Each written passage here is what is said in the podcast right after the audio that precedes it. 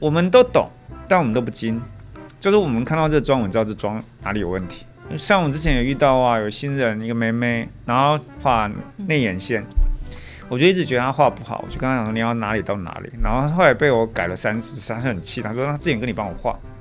我说可是我没画过人家，她说没关系啊，你讲那么厉害。然后结果一画就戳她眼睛，我以为你说嗯一画我就成功了。欢迎收听贾陶乐职业放心聊。贾陶乐职业放心聊是由劳动部贾陶乐学习主题馆所提供的 Podcast 平台。在这里，我们将会邀请职业咨询师一起来聊聊职业日常、职场困扰，也会邀请各行各业的职人们分享属于他们的职业故事。希望透过节目的陪伴，打造你的职业地图，让我们成为你的职业 GPS。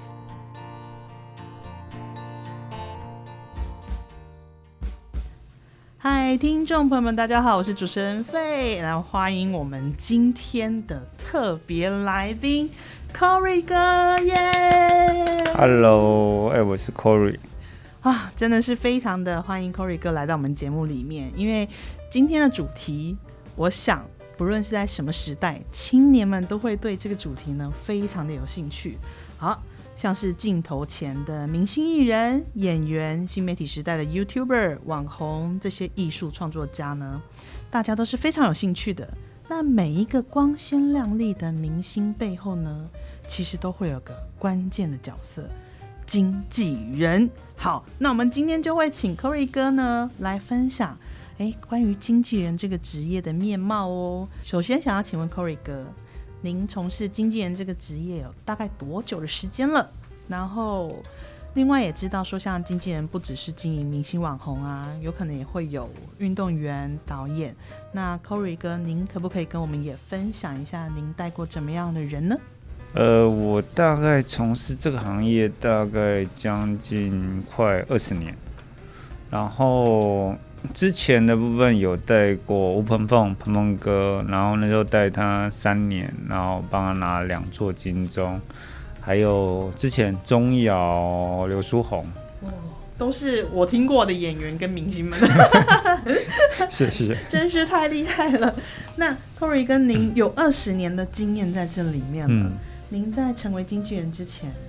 呃，您的其他的行业，您有待过什么其他行业吗？呃，我最早的时候我是国中我就办过慢读，那时候在巧克力工厂上班过，然后后来广告公司那时候是报纸很蓬勃那个的时候，然后那时候在那边原本是做 AD，然后后来那个老板就跟我讲说，觉得我的创意应该不 OK，后来就转业务就 AE。然后之后有做唱片宣传，唱片宣传那时候是负责，那时候刚好唱片黄金期，就是那种小时候会有那种三张专辑一张精选集那种每周排行榜，在夜市卖那个盗版那个年代，有点久。以前在唱片行啊或大卖场，它会有签唱会，就买 CD 可以送艺人的海报签名那个部分。我好像很小很小的时候有这个印象。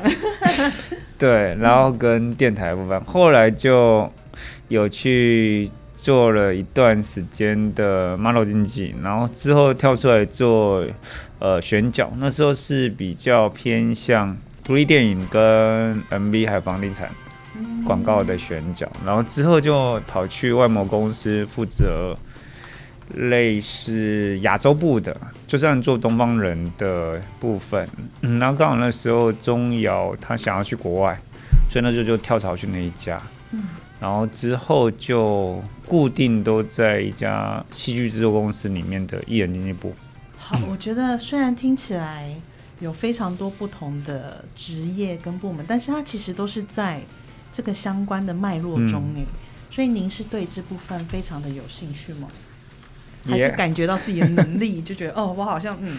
蛮适合做这件事的。我其实是一个很多人会觉得说，哦，做经纪人应该是很喜欢追星。可是我从小到大，我对明星这个东西其实没有太大的想法。嗯，那时候会从事唱片宣传，原因是因为我们那时候专门做房地产跟报纸的营业广告。然后那时候房地产广告其实还不会找模特拍。嗯，那时候大部分都是房地产的那个建案的影片都会找艺人。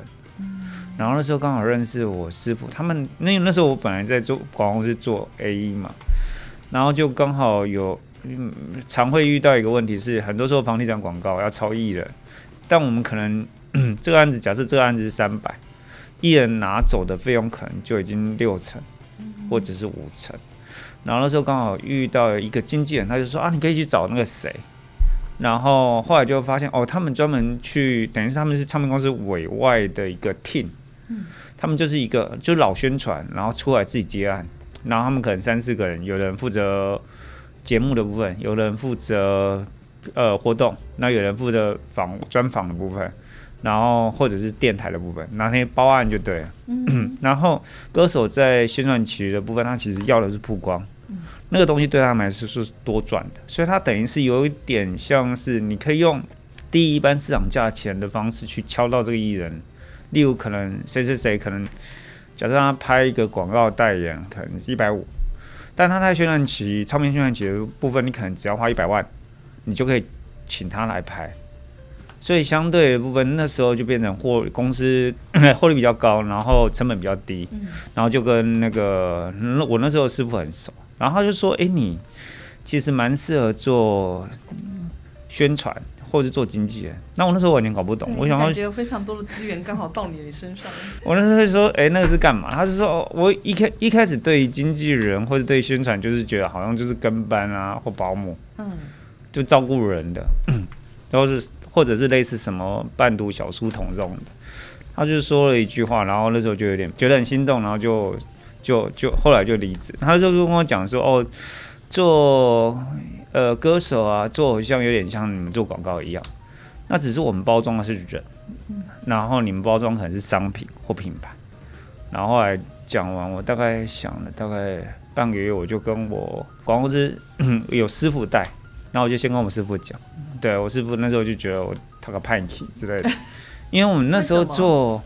呃，我那时候在广告公司做的时候，其实底薪加奖金大概那时候大概二十年前，底薪 底薪的部分一个月大概就已经快四万。哦，那我们如果说案子的每个案子的抽成，那时候抽几趴？抽大概是五到七趴。所以你你想，如果做一个案子，例如一个房地产案子两百，那你的。五到七八的那个获利，其实就还蛮蛮吓人的，可观的，真的。对，然后我那时候去做唱片宣传助理，那时候他们给的薪水一个月是两万二。嗯，对。有抽成吗？没有，没有。真的是差很多，难怪你的师傅会这样说。对，他就觉得我打个叛逆，然后我就把那个那时候唱片。的那个前辈就是那个唱片圈那个师傅跟我讲的哦，就像包装一个商品一样。然后我师傅就说哦，好了，年轻，去试试试试个。然后后来又例行性就会跟我老板讲，就是广广公司老板。然后他一开始以为我被要跳槽，或是有人要挖角，我说不是。然后我跟他讲完以后，他就跟我讲说，嗯，没关系啊，你大概三四个月，如果你混不下去，你再回来。对。后来你有回去吗？诶，拉不下脸。我那时候在做唱片传，那时候我是负责电台跟 event。嗯，那您这样等于就是马上就要跨行。那所以跨行的初期，哎，Corey 跟你有遇到什么样的困难吗？有，呃，我我有一个毛病，就是我记人名很笨。嗯，那唱片圈的部分跟呃综艺圈都是一样，就你要很快速的记得那些前辈他们带的艺人。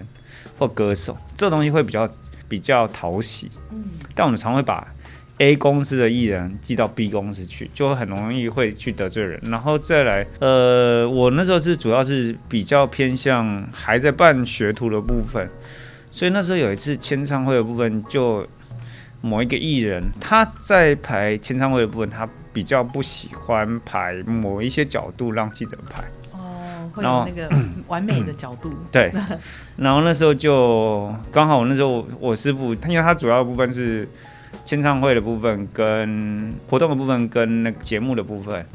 然后他刚好前面的东西硬体的部分交代好，就先离开了。嗯。然后那时候就很习惯性的就排，然后就出了一个大包。就后来记者会完的时候，就有听到一个记者大哥，他就说：“哎，怎么会这样排位置？因为那个大姐她其实蛮不喜欢。”那个角度，那个角度的，然后我想说，当下有点觉得，哎，有点慌。然后没多久，我师傅就打来，然后就问了完状况，然后后来没多久，我那个 team 的头也打来，嗯，然后没多久，后来唱片公司的 经纪人就打来，天哪，好紧张哦！我听了压力都好大哦。最后那边唱片公司的那个高阶主管也打来，就开始骂了。天哪！然后后来，后来就忽然爆红。所谓爆红，就是我们因为我们带的歌手只有两种，一种就是天王天后、例行性发片，另外一种就是一片歌手，就唱片公司等于要消化，但他们 in house 的唱片团队不会去做那个东西，所以他丢给外面去跑宣传。那因为我们不是隶属唱片公司，所以很多时候，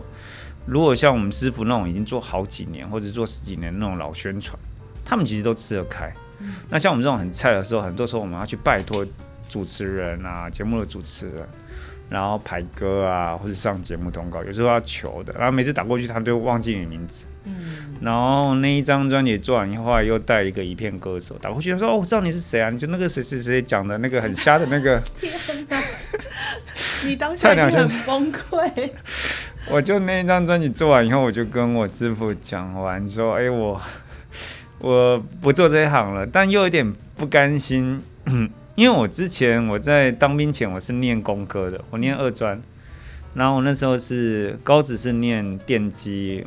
我是桃园人。”我念桃农业，是念电机的。对，天哪，工科的电机耶。对，然后那时候就会觉得说，是不是因为不是相关科系，比较不懂这个东西。本来我师傅那时候知道我不做，他本来要介绍我去其他唱片公司，或者是去艺人经纪公司当经济助理，那我就把它推掉，然后就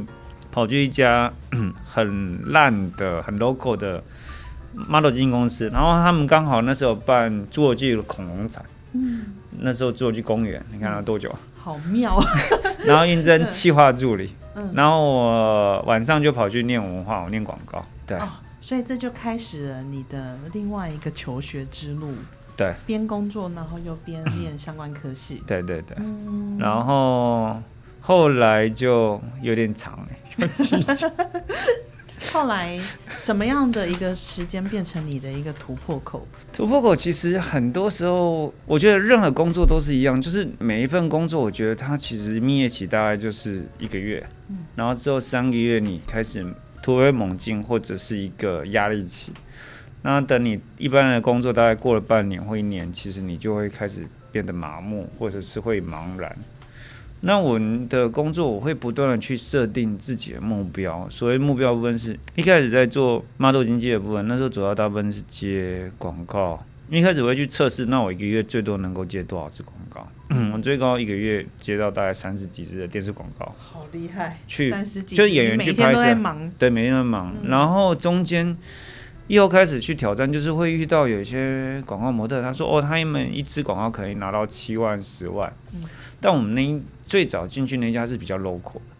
他的费用大概一支广告大概就是两三万，你就会觉得，哎，为什么别家好像可以报那么高？为什么你们家的人报不高？就会去试着去往那一块去去研究，然后去测试自己能不能达到那个高度。达到以后就会又去测试，例如像，哎，有些人他们可以去开发新人，从一个新人，然后让他慢慢变成可以拍很多广告的广告 model。然后就找新人，然后中间就会开始学摄影啊，你要帮他做 model 卡，然后帮他拍啊，透过 Photoshop 去做排版，嗯，就一直在在自己去挑战，当然过程当中也被打枪。我之前那时候刚入行的时候，带 model 过去试镜，然后 Cousin 就跟我讲说，你发的这些人就是灵眼一样，然后他就很严厉的跟我讲，他说我基本上带这些人是浪费他时间，因为我。丢的人根本不符合他广告需要的人，然后变成他变成来了，他也不好意思不试，就耽误他的时间。然后我那时候就很脸皮厚，跟他讲说：“那我要怎么样才那个？”他说：“那你去看那个广告啊，以前台湾有一个网站，台湾 CF 历史资料馆，现在已经封掉了。它里面有大概有好几万支的电视广告，以前有个资料库，然后 他就说你可以去那边看。”你先弄懂广告要怎样的人，你再发试镜。因为早期经纪人比较大，所以早期呃是经纪人直接发 model 到 casting 那边去试镜。但现在因为现在很多时候变了，现在变成 casting 有案子，他会先透过 email 先请经纪公司丢人选的资料给他们看，他们觉得 OK 再发实际，因为早期网络没那么发达，嗯嗯，所以早期大部分还是纸本的马老卡。明白明白，所以早期经另外一方面，早期的经纪人比较专业，嗯哼，所以他等于是他看到这个脚本或看到这个东西，他可以直接发人去世界。哦，那其实就等于说是整个产业它后面随着 网络科技嗯不断的这个演变，然后整个产业的结构上面也发生了一些变化，然后就会导致你可能变成要学的东西就越来越多。多。我们那时候一开始也没有网络这个东西，嗯然后后来就变成你的一些资料都必须网络数位化了。明白，因为其实就是刚刚有讲到学历嘛，你在讲的过程中，我就觉得哦，您真的是，您真的是工科的，因为你会有那个很明确的说，嗯，就是接下来我要怎么样做得更好，或是我如何修正，你是很有逻辑思维在思考这整个架构的事情，所以，嗯，因为我也是很好奇，我不知道国外是不是有，但我知道在台湾的话，因为是没有任何一个科系。嗯，念了之后他就会变成经纪人的，所以也不会有人知道说经纪人可能应该要做什么，然后或是需要具备什么样的技能。那像你刚刚讲的话，你就已经告诉我们有非常多经纪人可能本身他就需要做的非常多的一些技能了，这都是你在过程中诶不断的淬炼，然后慢慢的好像有整理出一个脉络诶。呃，经纪人他需要具备什么？我们用一个很系统性来讲，所有经纪人其实是三个能力的一个综合。那所有经纪人不外乎会分三个区域，第一个业务，第二个部分是比较偏向保姆，然后再来一个部分是比较偏向星探或者比较偏向包装这一块。嗯，业务的部分一般来说就是最笼统的部分就接 case 嘛，谈 case 弄合约，然后比较厉害的可能他会上中下垂直去整合，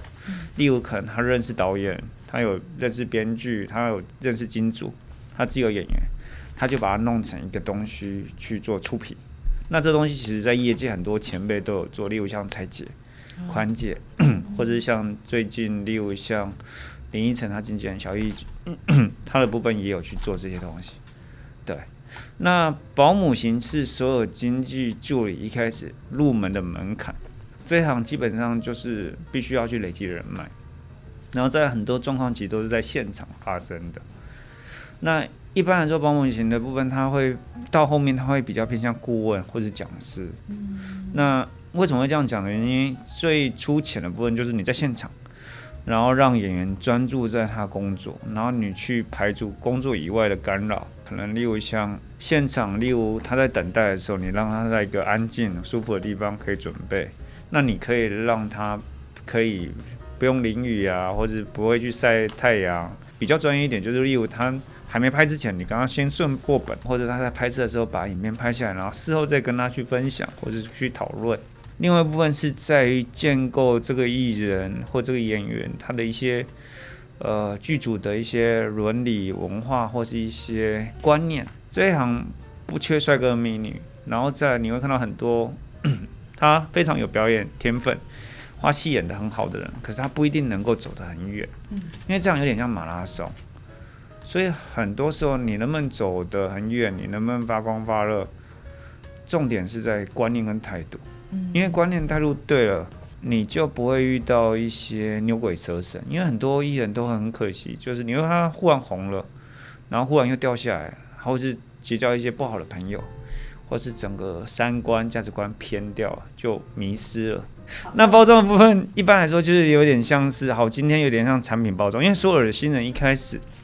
他必须要先知道市场上的区隔，然后去做包装。例如这个人他的外形，然后 可能他是可爱的，那你可能可爱的线上很多可爱的艺人，你要在这些众多可爱里面去找到一个切入点，然后去补强他所缺乏的。出席公开活动的一些一些衣服啊，或是。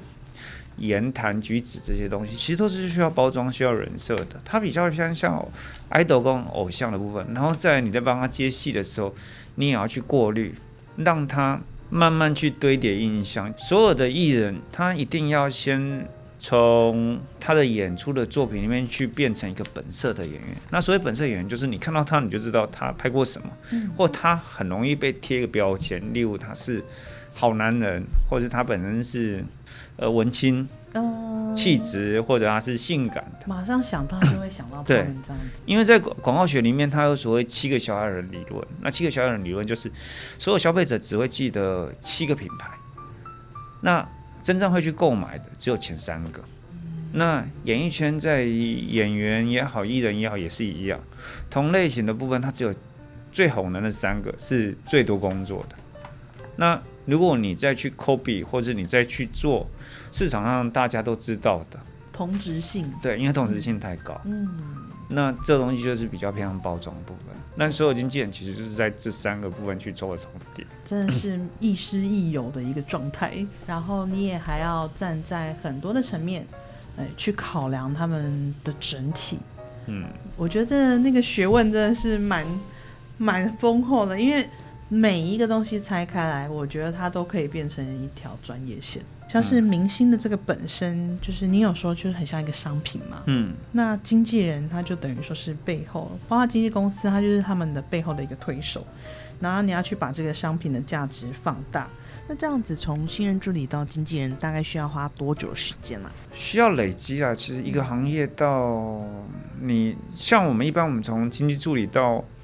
你可以称为上一个经纪人，最快大概都要三年半到五年。三年到五年。像我本身的部分，我比较偏演员为主，嗯，那也有做职人经济的部分。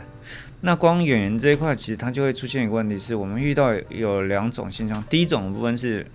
他可能是在这行业已经很久了，但他一直卡在那边不上不下，所以你必须要帮他改造跟重新定位，有点像是旧的品牌重造的概念，嗯，因为。他之所以可以在这样撑那么久，就表示他有他的市场。嗯。可是他不上不下的原因，是因为他某一些环节可能出了一些问题，可能在定调上面，或者是在表演上面，或者是他本身个人的选择上面，就是遇到一些工作选择上面出了一些问题，所以你必须要帮他重造。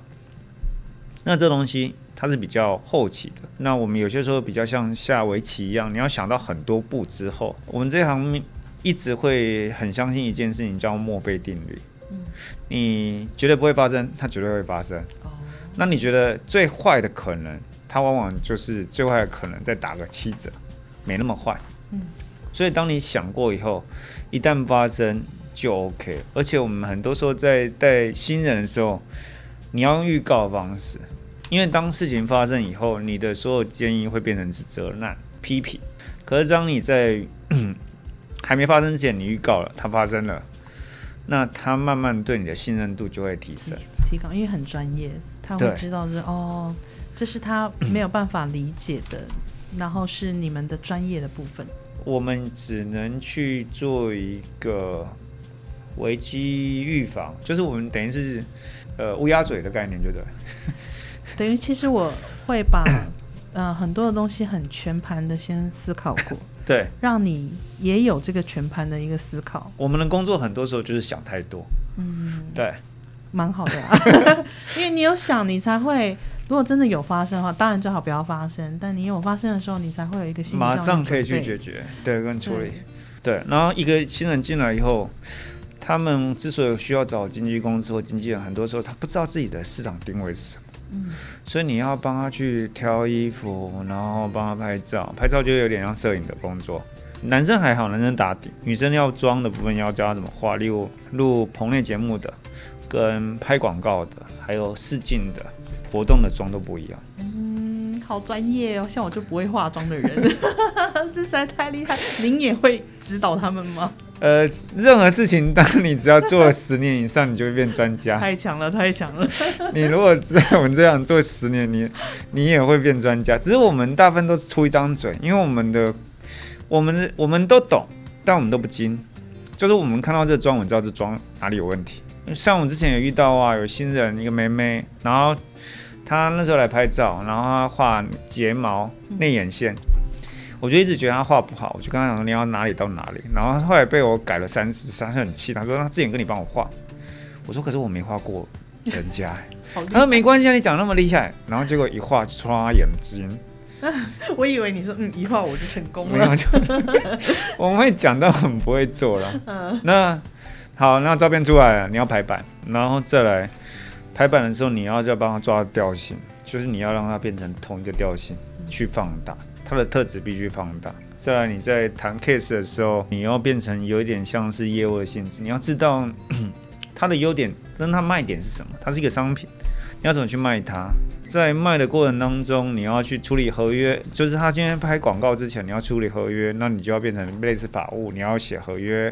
写完合约，然后他真正去拍的时候，现场的时候，你要担任一个照顾的部分，偏向保姆，嗯然后你可能又要再去做一个讲师，针对他的特质，因为有我们在带演员的时候，有一些演员会有不同的特质，有些演员的部分是在于现场，你跟他讲，他马上能改。哦，但有大部分的演员是，当他演不好或他有问题，你一改以后，他会更慌更乱，嗯所以你就变成你只能做记录，然后到工作结束以后再去做修正。跟他来讨论如何修正这样子。对，然后呃，有时候我们又要变成类似像采购，例如他出席，像之前鹏鹏哥出席金钟，那你要帮他去借衣服，艺人的衣服，那艺人衣服的部分，很多时候就变成你要去谈 sponsor。嗯，去做一些赞助商的部分、出借的部分。记者会前，你要先跟他顺好 SOP、QA 的部分，把记者可能会问的问题跟符合他调性的部分，这有点像品牌包装啊，就把他调性去集中。例如像好彭梦哥的部分，那时候他告别式跟那个时候他走掉的那个新闻稿都是我发的，那我们就要去针对于呃新闻主题去做规划，因为他本身算在演艺圈算是有分量的一个艺人，他总共得了五五座奖，对，三座金钟，一座台北电影节，一座金马，大前辈。对，嗯。所以他走的时候，那个会有新闻热潮。那一般艺人的新闻的热度其实大概是一周左右，所以这一周你必须要不断的去丢新闻点，让记者去写，因为这些记者大哥大姐他们也很辛苦，因为报社会要求，主编会要求，所以他每一天都要丢稿出来。那你要帮他想新闻点，让他可以交差。那这东西又必须符合是有新闻价值，你就要不断写，因为写到后面已经没有东西写，我连狗都丢出来写。对，嗯，就我那时候总共这样新闻，总共弄了多少？一个礼拜我总共弄了一百一百五十几篇的报道，哇塞，你简直是写了一个传记出来了。就对，哦，这样就有发现，像整个经纪人的工作，他真的是跨领域的通才。你你看哦，设计、平面排版、model 卡的这个设计，跟你在包装一个人的形象设计，它就已经是两两回事了。你至少要懂法律，那你才可以去谈业务。然后像刚刚这个还有文学的素养，你才有办法去帮，就是呃我们这些记者哎大记者大大们哎多一些什么样的内容。听起来，如果说这样子三到五年就可以学会当经纪人的话，我都觉得他们也太强了。所以真的很难呢。所以说，是不是助理的这个流动量应该会有一点大？因为它会出现一个问题是在于你在学的过程当中一定是痛苦的，因为你一定会遇到挫折。嗯，那你怎么样把你的挫折变成你的热情？一般来说，我们初期不会让他到现场，我们会调到差不多或是适应 OK 的去现场。一开始在公司最痛苦就做 model 卡，为什么？因为我们会从三宫格、三张的、五张、九张开始让让他练习做。你要从拍的照片里面，可能几百张里面挑出三张，它有一些一些模式。但如果你没有抓到，你就会一直觉得说，为什么有什么差别？对，就一直被打枪。嗯对，那我们为什么要做这三张、五张、九张的原因，是因为到后面你要学做艺人资料，艺人资料就会有大量的文字跟图片的排版，那它的颜色就很重要。但这东西也是流动率最高的部分，因为有些人喜欢往外跑，他叫他一整天一帮他看着一个人的照片做马卡，因为做不下去。我有遇到过，嗯就做三天他就说他不做了。影视圈呢，就是说它的容率本来就特别高，嗯各个部门很多新人会抱着憧憬接触这个行业，不管是做经济助理、摄影助理，或是美术助理，或者是制片助理。可是他会发现，第一个状况是因为这行的流动率太高，所以他就会觉得你不知道会做多久。所以在这个行业里面，你必须去，你必须证明你的能力，嗯，跟你的必要性，不然很多时候在现场其实不太会有人理你。这是第一个挫折感，因为很多小朋友会觉得他在现场好像是多余的，或是没有人想要理他。嗯，然后再一部分是有些小朋友会觉得说，哦，他没有存在感，或是他不知道干嘛。那很多时候你在这个工作环境里面，你不知道你干嘛的原因，是因为你还没有融入这个环境里面，你必须自己去找事情做。那你必须自己去证明你跟这个地、这个这个场合的所谓的连结性在哪。嗯，那有些人是，他就是很乖、很乖、很乖的新人，但一到现场他就适应不了，哦，因为现场太多人，然后这些一直会有一些状况，你要然后在 social，你要会 social，social 一开始初期，我们大部分给他们建议是多听少说。哦那很多时候一开始新人到现场，第一件事情是在于那个会有很多突发状况，然后再来部分是不被尊重感。嗯，因为很多小朋友进来这样，他会觉得哦，我带艺人，艺人会很感谢我，我是帮助他的，或者是会有想象，就是艺人跟他好像像家人、像朋友，或像兄弟姐妹这样子。我们常遇到的状况就是，我们带新的助理到现场，然后我们就会例行介绍，哦，他是新来的见习的助理，然后就这一次就是他们公司的艺人是是谁，然后双方打完招呼以后，就哦你好你好，然后之后就没话了。那依然明明我在旁边哦，就我们跟助理都在，那依然还是会希望就是找我们聊天，或是会希望我们帮他做事情。那助理就会有一种很被晾在一边，被晾在一，边或者冷落的感觉。那我们会给他们一个观念，是因为他跟你不熟。嗯。再来一部分是他在工作场合，他会找一个比较有信任感的人。嗯。但你跟他第一次见面，那对他而言，他现在最重要的工作是把戏演好。对他有目前该执行的目标，所以你如果叫他再去跟你 social 这件事情，对他来说，他会更消耗。嗯但你必须要去理解，同理心这件事情就很重要。你要理解对方为什么会这样去想。对，我觉得 Corey 跟你讲到了一个很关键的一个要点，就是，嗯，这可能我也想要给我们年轻的听众啦，就是说，我们不管进入到哪一个工作岗位上面去的时候，当你有一种，诶，我好像是被不在乎了，或我被冷落了，诶，其实可能有时候不用用这个角度去想，因为在那个当下的当时的一个工作场合，大家可能都有自己必须要 focus 在的一个目标。所以你只能就是在时间的或是经验的一个淬炼中，慢慢的了解到，哦，原来这时候我可能更好可以扮演好的角色是什么，就是要把这个角度往这边去带，而不是第一个时间就觉得，哦，我是不是不被需要的？我觉得，与其去讨论自己需不需要，不如去让自己变成一个被需要的被需要的人，对对对对对对，这样就会变得很励志，而且会觉得能力上面会有很大的突破。因为对于新人而言，其实我们一直会给给一些助理一个观念，就是在于你二二十五、二十七岁以前，你的所有工作你要探讨的部分不是在拿薪水，嗯，或者是在这家公司规模有多大，因为你三十岁会不会在这家公司都是一个问号。是的，你要去越没有制度或越这样讲会不会有问题？越没有制度 或越小规模的公司，你反而越要去做，因为你在里面可能会遇到很多狗屁拉糟的事情，你会变成你一个人要做好几份的工作，但你如果撑过，那就变成你的能力。嗯，因为很多小朋友他其实会觉得经济助理或保姆这个工作好像是女佣啊或者男佣的工作，可是事实上它并不是，因为它其实是一个最基本的。为什么说最基本的部分是在于，当你是艺人助理或当你是助理的时候，你可以透过这个过程当中去累积你的人脉，嗯然后在你在拍片的过程当中，你在等待过程当中，你能不能去结识或去了解别人在干嘛？因为演艺圈的工作，或是说影视圈的工作，他接触最多的是人。嗯，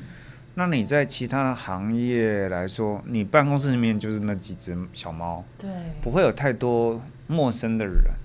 所以很多时候，其实很多新人适应不良的原因，是因为要面对大量的人。那你怎么有办法去有一个高 EQ，听得懂别人讲什么？因为就是人跟人沟通，很多时候其实是有代沟的。所谓代沟的部分是，好，我讲了，我以为你听懂，可是你根本听不懂，那我在传达上就有问题。像我们常会听到一些老前辈会抱怨，就是说啊，我很认真教你或干嘛，他很想要去。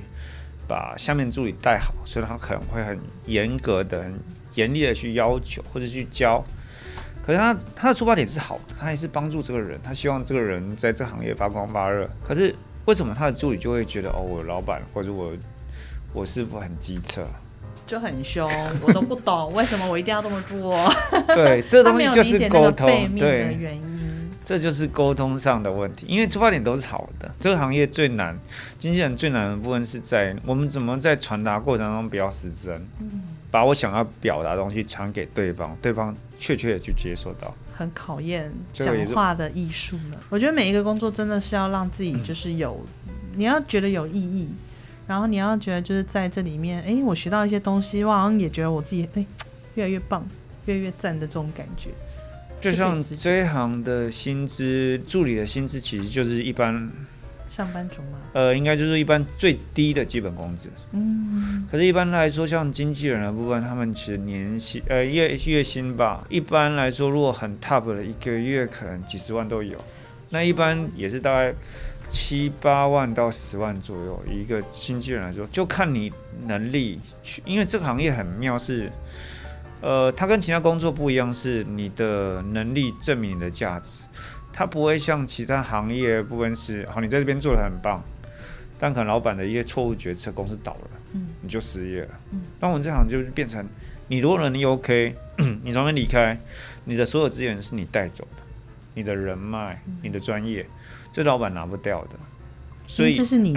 亲身投入这个战场，然后去累积下来，所以有点像是某一方面，有点像自己当老板，或自己开一家店，或是自己开一家公司的概念。哇，我觉得很酷哎，而且这这个打开了我一个新世界的想象。对哦，虽然我们知道说，哎，可能助理刚进来的基本工资没有非常的多，但是它的前景是非常有的。我想要讲的是，不只是钱物质。包括他自己对自己的能力跟自信，我觉得那也是一种以你无法在一般公司里面去做想象的，他那个内容是不同的。因为其实我们的助理的工作，其实很多人会觉得说，有有一些我会遇到一些像我姐他们不是这样，他就说你们给助理钱现在那么低呀？嗯，我说因为对我们来说，我们的工作跟其他工作不一样，是当我一个助理进来，我们丢给他的事情是训练，而不是真的非他不可。他可能要花三个月到半年的时间成本跟金钱成本去训练他。例如像我带通告，一个演员可以加一个随行经济，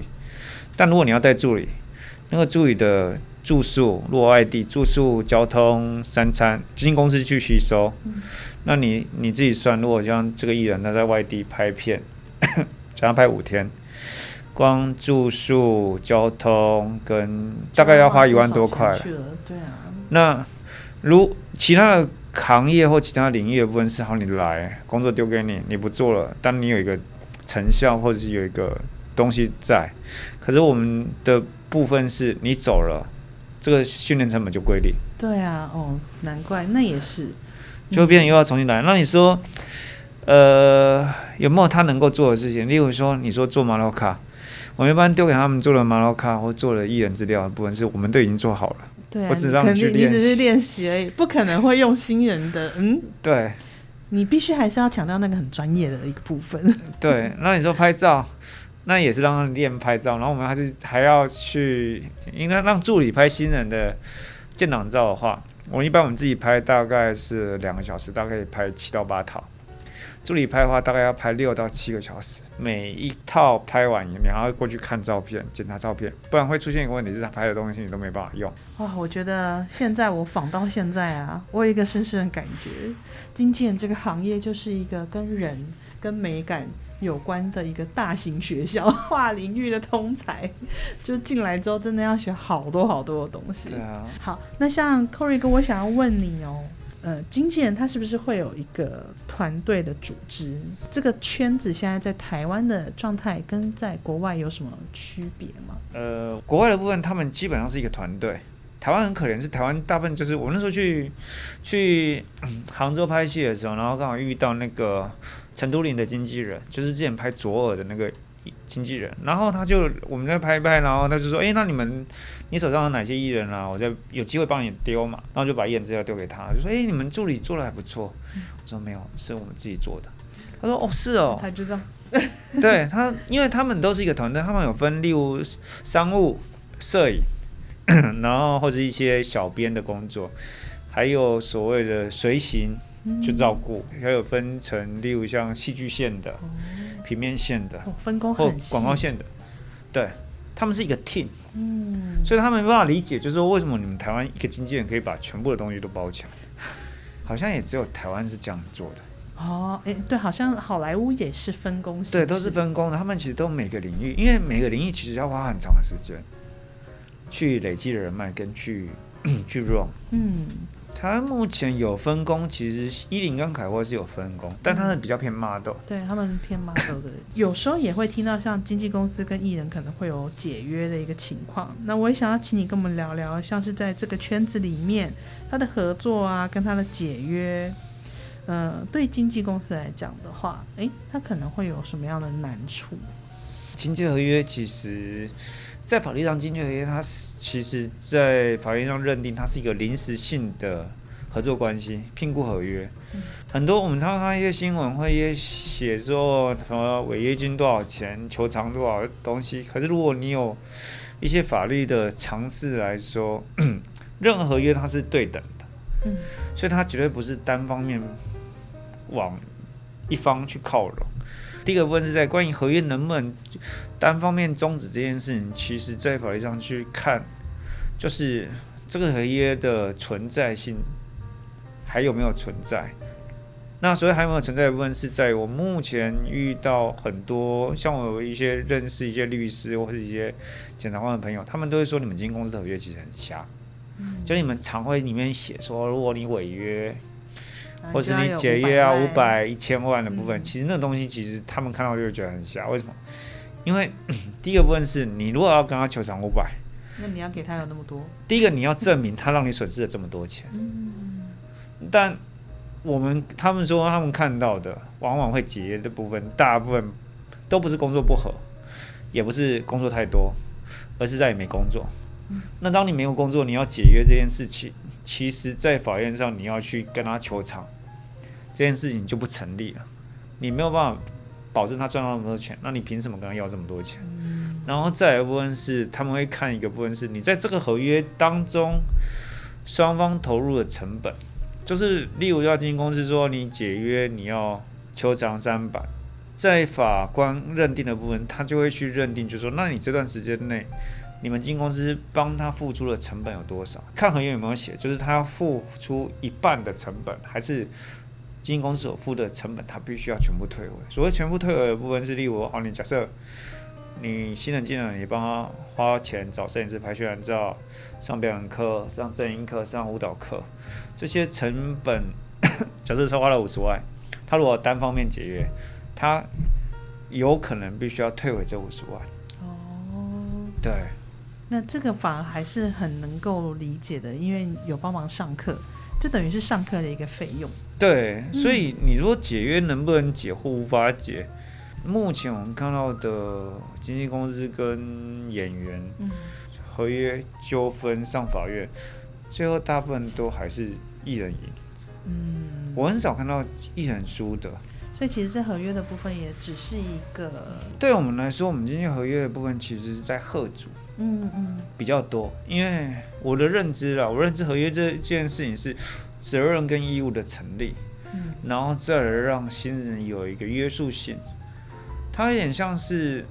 你现在签的一个东西，例如你假设你签了结婚证书，嗯，你就不能再去外面乱搞。哦，不类似这样突突然间今天在我这，明天跳到 B 公对对司去了，对对对对对嗯，就然后把我的教你的资源，你又全部都 对啊，就类似像有些公司，它会有时候会竞业条款，或者有些公司会有一个那个，哦，其实就跟我们的竞业禁止一样。对，嗯类似这样子，你这样去看就知道那个合理性在哪里。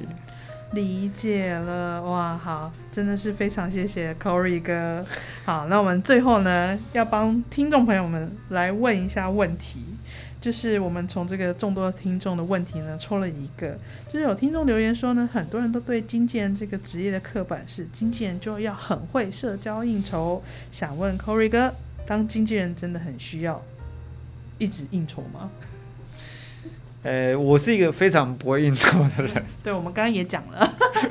那也有很多很会应酬的人，因为其实经纪人某一方面被定位，它其实最容易被连接的部分，它就像业务。嗯那你会看到类类似像保险业务这样子，你要接触很多人嘛。那每个业务会有每个业务的风格，有一些业务它可能就是用服务的方式，或者它跟你像家人一样。那像我这部分是我不太会应酬，所以我很多时候我比较把自己慢慢变成专业，跟某一方面变成人力资料库。就是我认识导演，或者是认识谁谁谁，他可能有一些东西需要帮忙，像我 FB 上面每次都在 po 什么哪一部片，然后需要找资金或哪一个 之类的东西，或者大家的留言板。对，类似留言板的东西。那这种东西也是变成你要去找出你的定位跟你被需要的可能性。那经纪人也是一样，就说你你当你社交应酬也 OK 啊，那就是你本身。可是如果当你不是一个像我一样不是一个很会应酬，或很我们我们比较低调，就是不是一个人那么高调的人，你也可以走出你自己的风格。哦，我觉得这样好棒哦，很自信的说，嗯，我们都可以走出自己风格，不是不是这样子这么呃规则化的。最后帮听众呢来谋一下福利哦，我们来问一下 Corey 哥，哎，你们的公司有没有在招募新学？有啊，但就流动率很高啊。好，哎，所以我这边可以帮你广告一下您的公司吗？呃，金彩艺国际。好，但 我们之前的部分是一开始都找正职，然后一开始办公室内部的东西做一做，然后一旦拍拍，就发现哎、诶三天两天他就不适应了。因为呃，我们的工作很特别，是我们一般在办公室的话，我们就是早上十点上班，七点下班。但有些时候如果你有事情你要提早走，我们也不会管。嗯我们就是 每个月就固定薪水，你中间要请假或干嘛，我们也不太会管。嗯我们的工作就是责任制，就是你手上的事情忙完就是你的时间。然后我们上班的时候会很多时候会出现一些很奇怪的画面，是他们在看电影或者在看影片、看节目。嗯，那对我们来说，那个是工作的一部分，所以老板不会去 讲任何东西，那确实也是工作的一部分。我可能在看我家艺人今天上了哪一个，或者是说你要去看最近哦很夯的国剧或者很夯的电影你就会。知道卖对，因为很多时候在现场是会聊到，嗯，所以我的工作是这样子。那一般在办公室，大部分就是没什么事才会在办公室。那最忙是忙在外面。那我之前的状况就是在办公室都没事，然后一出去，你的作息就跟着剧组跑。然后基把八十四之一条规定，就是呃，像剧组的工作时数，现在如果幕后工作人员大概十四个小时内加车程，那如果是演员的话，一般会控制在十二个小时。所以很多助理开始跟拍戏的时候，就会出现一个问题是，他的作息没办法跟着剧组，他或者是有些小朋友他希望有自己的私人时间。嗯那一般像我们等通告，有些时候会变成你要安在那你边，按那边，你七点你下班了，可是你明天通告还没出来，嗯，这个艺人的通告是你负责，你就变成你要等他通告发完，你跟演员交代好了，你才能睡觉，或者是你才能休息。可是有些人就会适应不了。哦，所以其实如果说这就是给我们今天如果对这个工作诶有兴趣的青年们，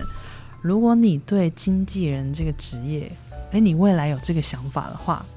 那你可以先在你的心里面做好这样子的准备哦，因为你可能要随着你的团队，就像刚刚我们 Corey 哥讲的，呃。安在现场的时候，你就要把那个现场的这整个负责到完。但是与此同时，相信在未来的整个，不管是个人成长上，或是你的薪水成长上，诶，它的可能性也是非常高的。它的投投资报率其实算蛮高的。对啊，所以就是给大家做一个参考喽。到时候我们会在我们节目栏里面放上 Corey 哥家的这个 Facebook，然后就可以让呃我们有兴趣的听众们呢，那可能可以来试试看。好，以上呢本集哦，真的是非常多的这个内容哦，希望大家今天都听得很开心，然后真的收获很多。我最后想请 Corey 哥为有志从事经纪人这个职业的青年，诶，说一说您的感想，或是给他们一些勉励的话。勉励的话，我会觉得莫忘初衷很重要。就是很多时候，当你在工作上不一定是经纪人了，你在工作上你过不去的时候，或者你卡住的时候，你去想到你最初的那个动力。因为任何一个工作，应该任何一件事情，当你是兴趣，其实都是最开心的。当你变成你变成是一个专业的时候，他就开始要花费很大量的时间去累积。那当你变成业余的时候，其实有些时候你就会开始疲于奔命了。嗯因为你要去分配你的时间，因为 他开始有额外的一些外加的收入。可当你变成一个职业的时候，他一定不是开心的。嗯，你一定会有压力的。对，那你变成你必须要从你工作过程当中去找到热情。那就我来说，我会觉得热情基本上会分成几个部分可以去寻找。第一个部分是你去比较你进来之前跟进来之后，你的社会地位、你的收入，还有你本身的本职学能的成长，这是最最直接的嘛。然后另外一部分是你在工作过程当中你的感受，例如你你在完成一件事情，虽然很累很累，可你很有成就感，或是你很开心，你设定的目标达成，你的那个自我满足或是那种感受的部分，越来越有自信，就是觉得自己学的越来越多。或是你可能会慢慢的从朋友当中讲说，诶，你变好多，你可能变得更有自信，或你变得